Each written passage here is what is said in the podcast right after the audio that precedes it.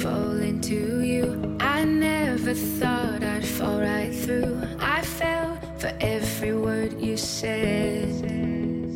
聊航空说大话，欢迎收听东半球最专业的航空科普网络电台《航空大话》。大家好，我是黑人。大家听到的是《航空大话》第四季的特别专访节目。我们准备和大家聊一聊2018年4月17日美国西南航空引擎爆炸事件。我们请到了航空工业航空器飞行管理特级专家顾世敏先生。顾总您好。啊，黑人好，大家好。那我先介绍一下我们这次事件的背景。据路透社的报道，当地时间四月十七日，美国西南航空幺三八零号航班在从纽约飞往达拉斯的途中，左边的引擎发生爆炸，靠近该引擎的窗户随之破碎，并导致机舱失压，机组紧急迫降到费城。据了解，此次航班由波音七三七七百来直飞，所用的引擎为 CFM 五十六七 B 型。事故共造成了一名乘客死亡，七名乘客受伤。这是美国航司二零零九年以来首个造成旅客致死的航空事故案例。回顾整个事件，我们其实还是感觉疑点重重的。应该说，整个机组是面临了很大的风险。在深入整个事件之前呢，首先想和顾总了解一下。您觉得造成这起引擎爆炸事件的真正原因是什么？现在根据这个呃苍鹰记录仪的这个录音和这个空中空地通话的这个录音来看的话，当时这个飞行机组也不知道出了什么事。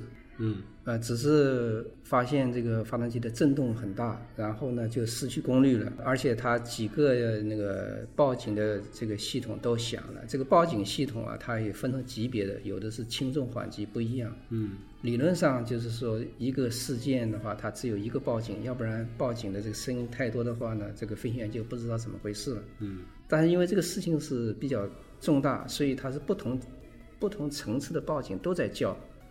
所以这个飞行员当时不知道怎么回事，所以当时根据双空地通话的录音来看的话，当时飞行员还以为发动机起火了，后来他又说发动机没有起火，就说明当时判断就缺乏足够的这个手段去判断。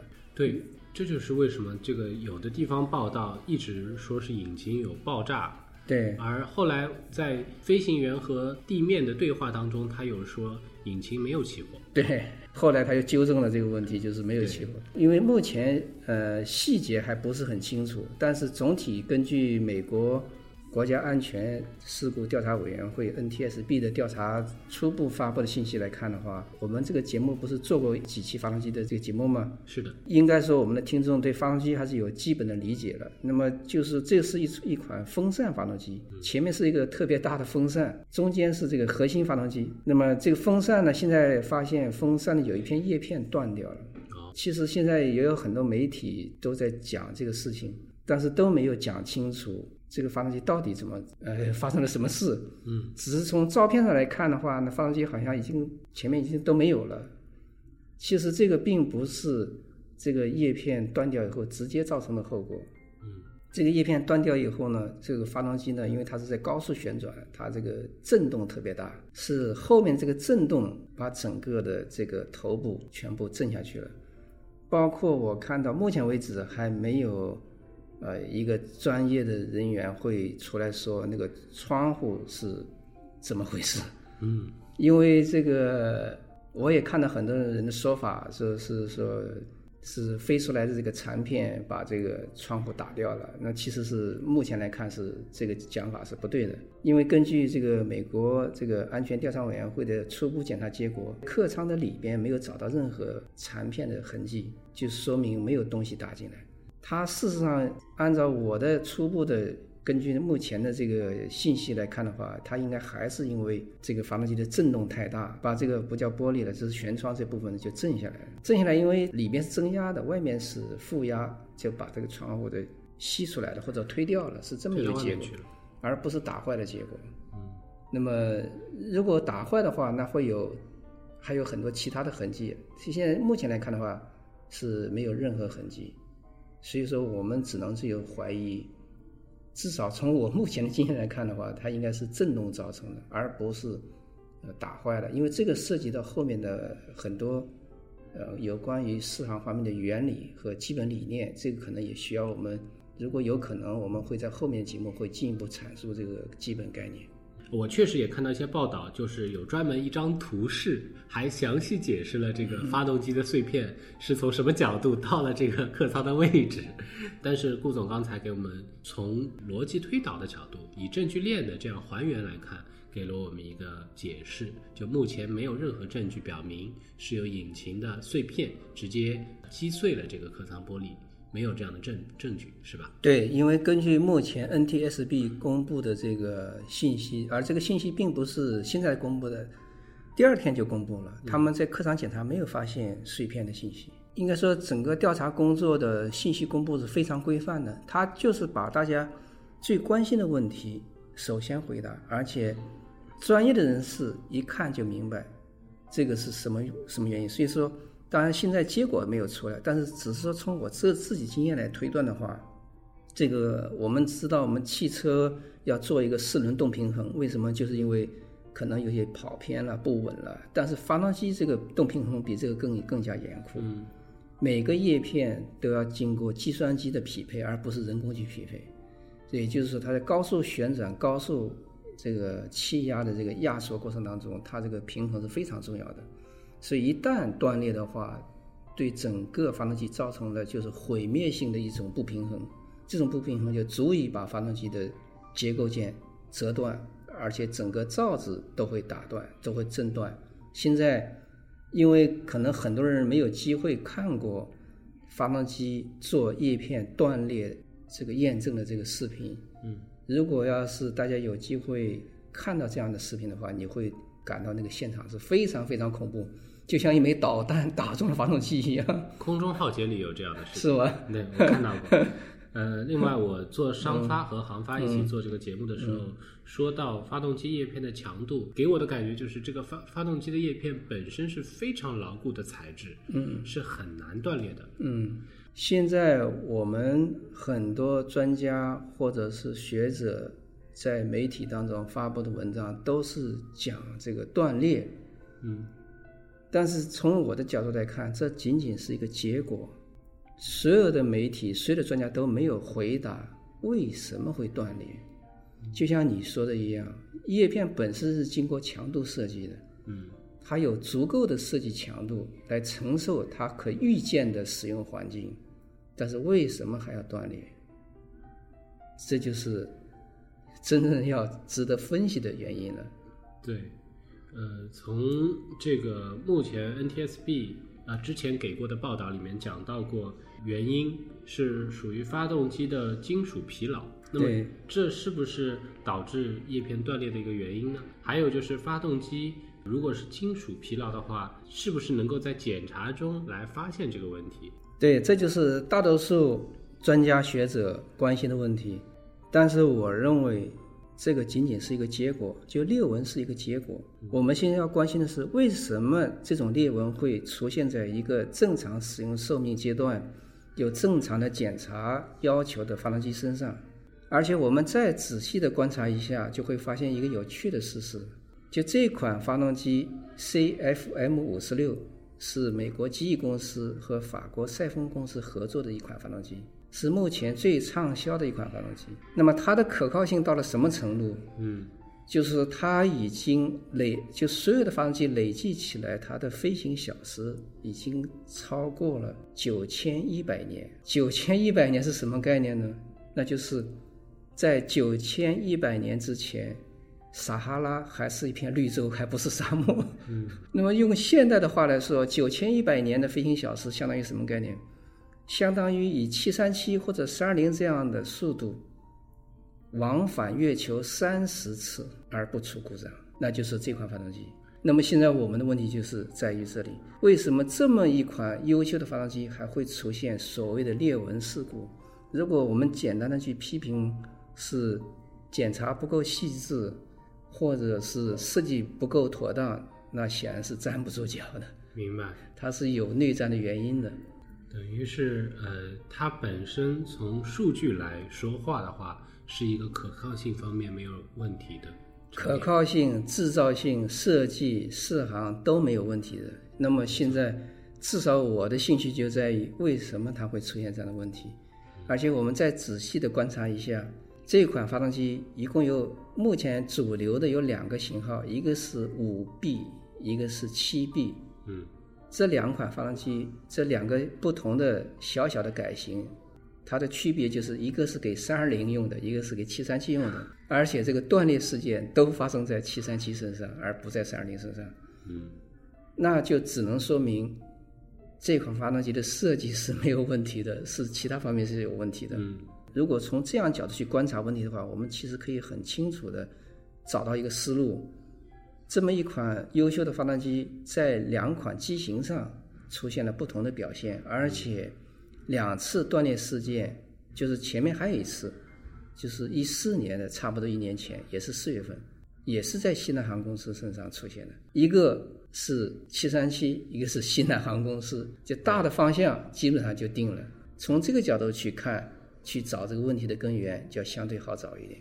就像大数据分析讲关联性而不讲因果，对 对所以反而是可以观察结果来找其中的原因，对，才能发现问题的本质。对，这个事事件给我们的第一个启发就是，同样一款产品用在不同的组合上面，它会有自己的特定的问题，而这个特定的问题，并不能指望我们通过四行法则、通过什么法则就能把它解决掉。没错，它一定是有它具体的特点，这个特点四行角度是考核不到的。因为这个问题，我觉得再深入探讨，我们在这里也没有办法得出一个真正的原因。嗯，真正原因还是要呃留到越来越多的数据，然后可对能由这个数据再进行分析，才能得出来。对，那么回到这起事件，因为刚才也谈到了。呃，机内增压、机外减压的这个状态，造成了整个舷窗的破裂。嗯，我们是不是还有其他的紧急处理方式能够应急的处置呢？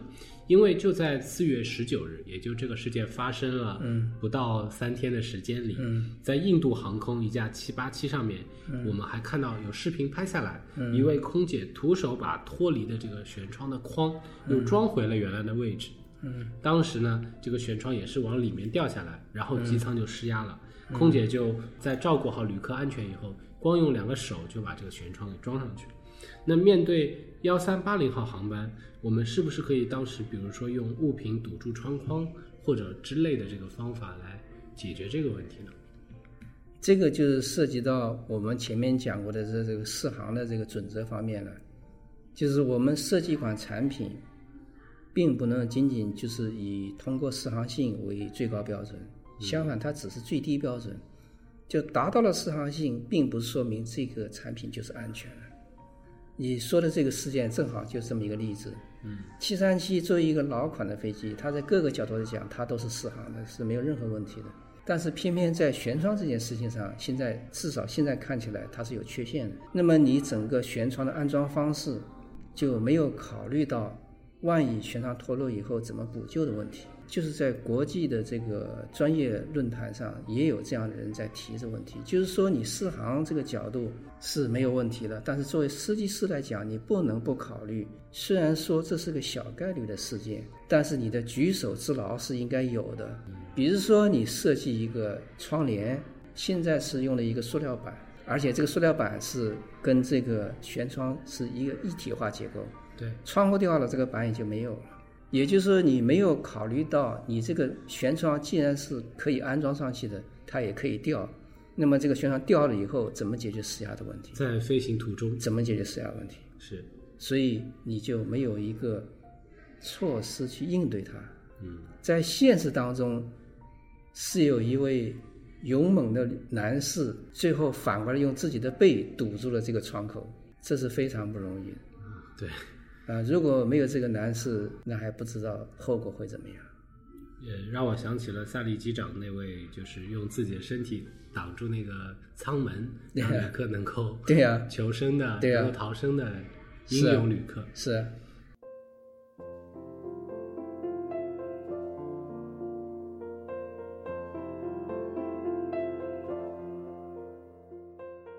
根据这个事件的回顾，当面临单个引擎失效的时候，整架飞机是倾斜了四十一度，超过了安全范围的二十度，也就是一个比较危险的情况。而当时女机长沉着地应对了这个情况，并且安全着陆了。我我也翻看了她的经历啊，她有二十多年的驾驶经验，并且是航空后备军官学校毕业的。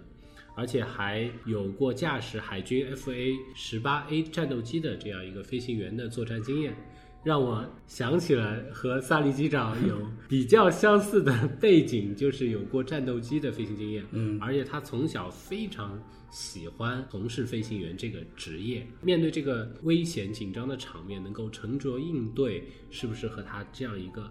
爱好和非常资深的经验有着非常密不可分的关系。还有想知道一下，像他这样的成绩能不能被值得载入史册，成为一个航空英雄这样的评价？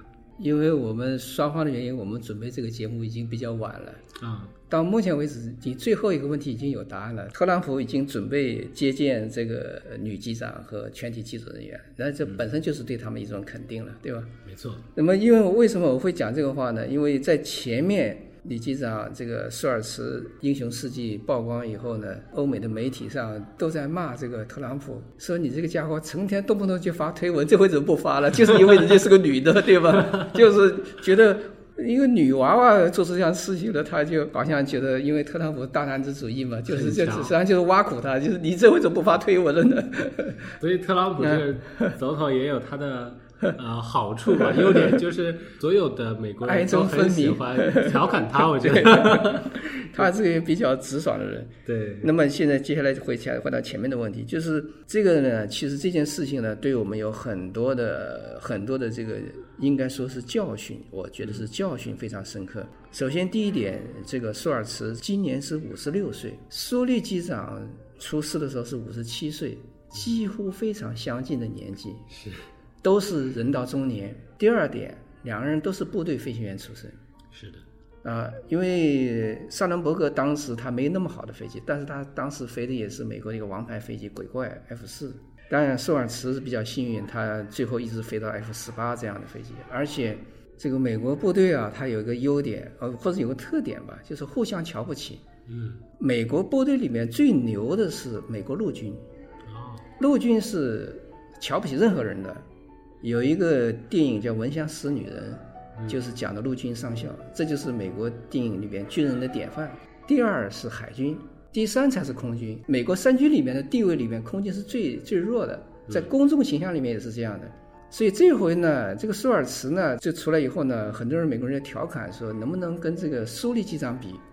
后来很多人马上就接嘴说：“那怎么能比？人家舒尔茨是女孩子，是海军飞行员，这是苏利是空军飞行员，差一个档次，就是更高一档次，是吧？所以说现在苏联恨不得沾点他的光呢。因为舒尔茨他是海军飞行员，他飞 F 十八，他是舰载机，他是在航空母舰上着陆的。航空母舰的这个甲板长度也就两三百米，要这样地方着陆下去，对海军飞行员是一个非常大的考验了。”那么，对于舒尔茨这样人，在海军服役的这二十年的，那对于一个单发事故，对他来说，确实像他自己讲，那就是小菜一盘。我记得很小的时候看过一部军事片，就是美国训练这个舰载机的时候，嗯，有很多舰载机是会直接冲出甲板掉到海里的。对，所以当时的情况，光隔着电视看都觉得非常的惊险。对，就是啊，有的舰载机可能就撞到甲板上面了。这都是在试飞阶段或者是实验阶段经常会出现的情况。对，所以可见这位呃成功的或者说经验丰富的舰载机的飞行员，他的水平一定是很出类拔萃的。第二点就是在跟顾总聊过一个还没有发出的萨利机长相关的专题里，还专门讲过苏利机长可能是最后一位能够力挽狂澜的机长了。对。没想到就又出现了一位英雄的女机长。对，那么但是他们共同特点都是部队毕业的，对，而不是民航自己培养的。这我就要说的第二点，就这一件事情给我们很多教训。因为只有在美国这样的国家，才能我因为我们没有发布过那个苏利的专题，那里面就专门讲到了，美国的民航飞行员百分之六十，最高潮是百分之七十来自于部队，这么高的一个比例，它这个整个飞行员的群体素质。是跟我们常规的国家的这些飞行员的素质是完全不能相提并论的。那么这个舒尔茨这次里面有很多可圈可点的地方。首先这一点，第一点，舒尔茨在整个过程当中他没有叫 Mayday，没有叫紧急情况，这跟苏利是完全不一样。苏利第一句话说 Mayday Mayday，你还记得这句话？记得。但是舒尔茨没有叫，他自己根本就认为这根本就不是什么紧急情况，简直是小菜一盘，还叫什么紧急情况？但是这一点是违反民航飞行规则的。哦因为你不叫 Mayday，别人就不知道你怎么了。你的一一系列整个改行一些不规则的飞行动作，其他飞行员是无法识别的。嗯，所以这就引出了第二个问题，就是如果一旦有一架飞机因为飞行员主观或者是其他原因没有发出 Mayday 的话，我们整个指挥体系里面怎么样去处理这种情况？这就是我们技术层面要解决问题。我们把它放过去不谈。我们只是谈现代企业规章制度里边，都要求任何一个工作人员、操作者都要执行操作规范，而苏利和舒尔茨的共同特点是，在紧急关头不遵守规范。没错。所以苏利还为此受到了责难，差一点被定成事故。是的。这就是。要我们管理者要思考的问题了，要从这件事情思考问题了。我们怎么样去看待员工去应对紧急情况呢？如果你的文化是不允许一个飞行员，或者是不允许一个员工在紧急情况下用他自己的智慧去挽救飞机，那么这种文化出来的员工，在将来是不会挽救你的公司。因为他只会按照规章制度走，因为这个我们客观的说，在发展中国家，包括在我们国家，这种问题是非常普遍的。很多操作者宁肯遵守规则，而不会去发挥自己的智慧，用更好的方式去解决问题，因为他们知道，如果一旦那样的话，成功了还好说，不成功那就完了。所以他们宁肯冒着风险，也不会去。让这个事故的苗子消灭在最前端，这就是我们要从这件事情上看到的和引以为戒的。我们要思考我们自己的企业文化到底是什么样的文化，也就是说，你能不能包容员工，这是非常重要的。美国西南航空在这方面做的是很非常好，可圈可点。对呀，所以他没有对舒尔茨刀。其实今天是只要不是我说出来。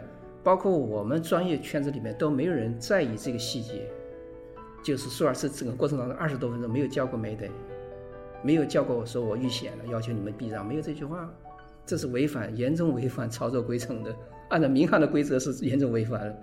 在座的观众，我不知道有没有我这样的体会，可能是因为我本身是航空从业者，再加上做了那么多期节目，嗯，跟顾总一起学习，有过一定的理解，但是听到顾总这个。观点抛出来的时候，我真的是有很强的敬佩之情，或者说是我有很深深的被这个观点打动。我觉得一个呃专业人士或者做了一辈子航空专业的专家，能够给予一个特殊的事件提升到一个通用到每个企业或者通用到我们每个人的这样一个解读。这是让我非常有收获的一个瞬间，所以刚才非常非常有感触。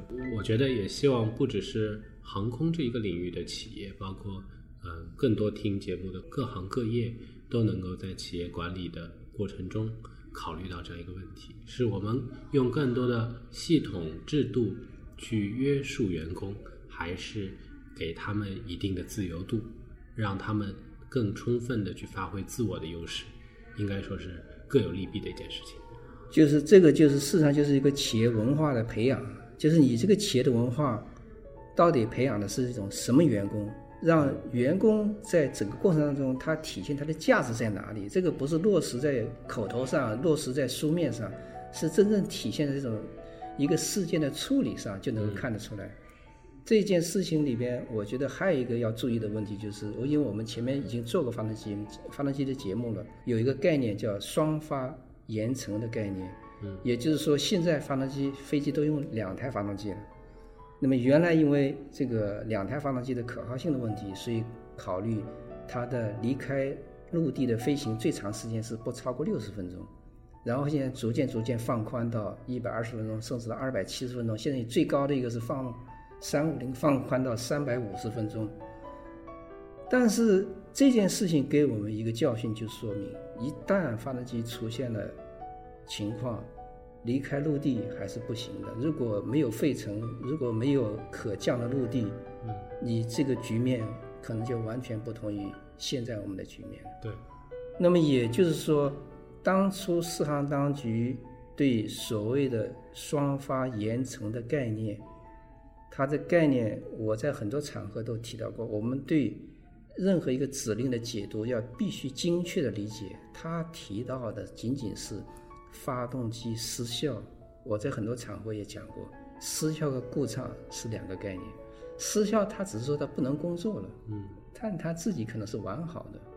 而在这件事情当中，非发动机是完全，或者说爆炸掉了也好，断裂掉了也好，不仅是断裂掉了、爆炸掉了，还把飞机造成了更大的损伤。嗯，在这个时候，如果想象这个飞机在。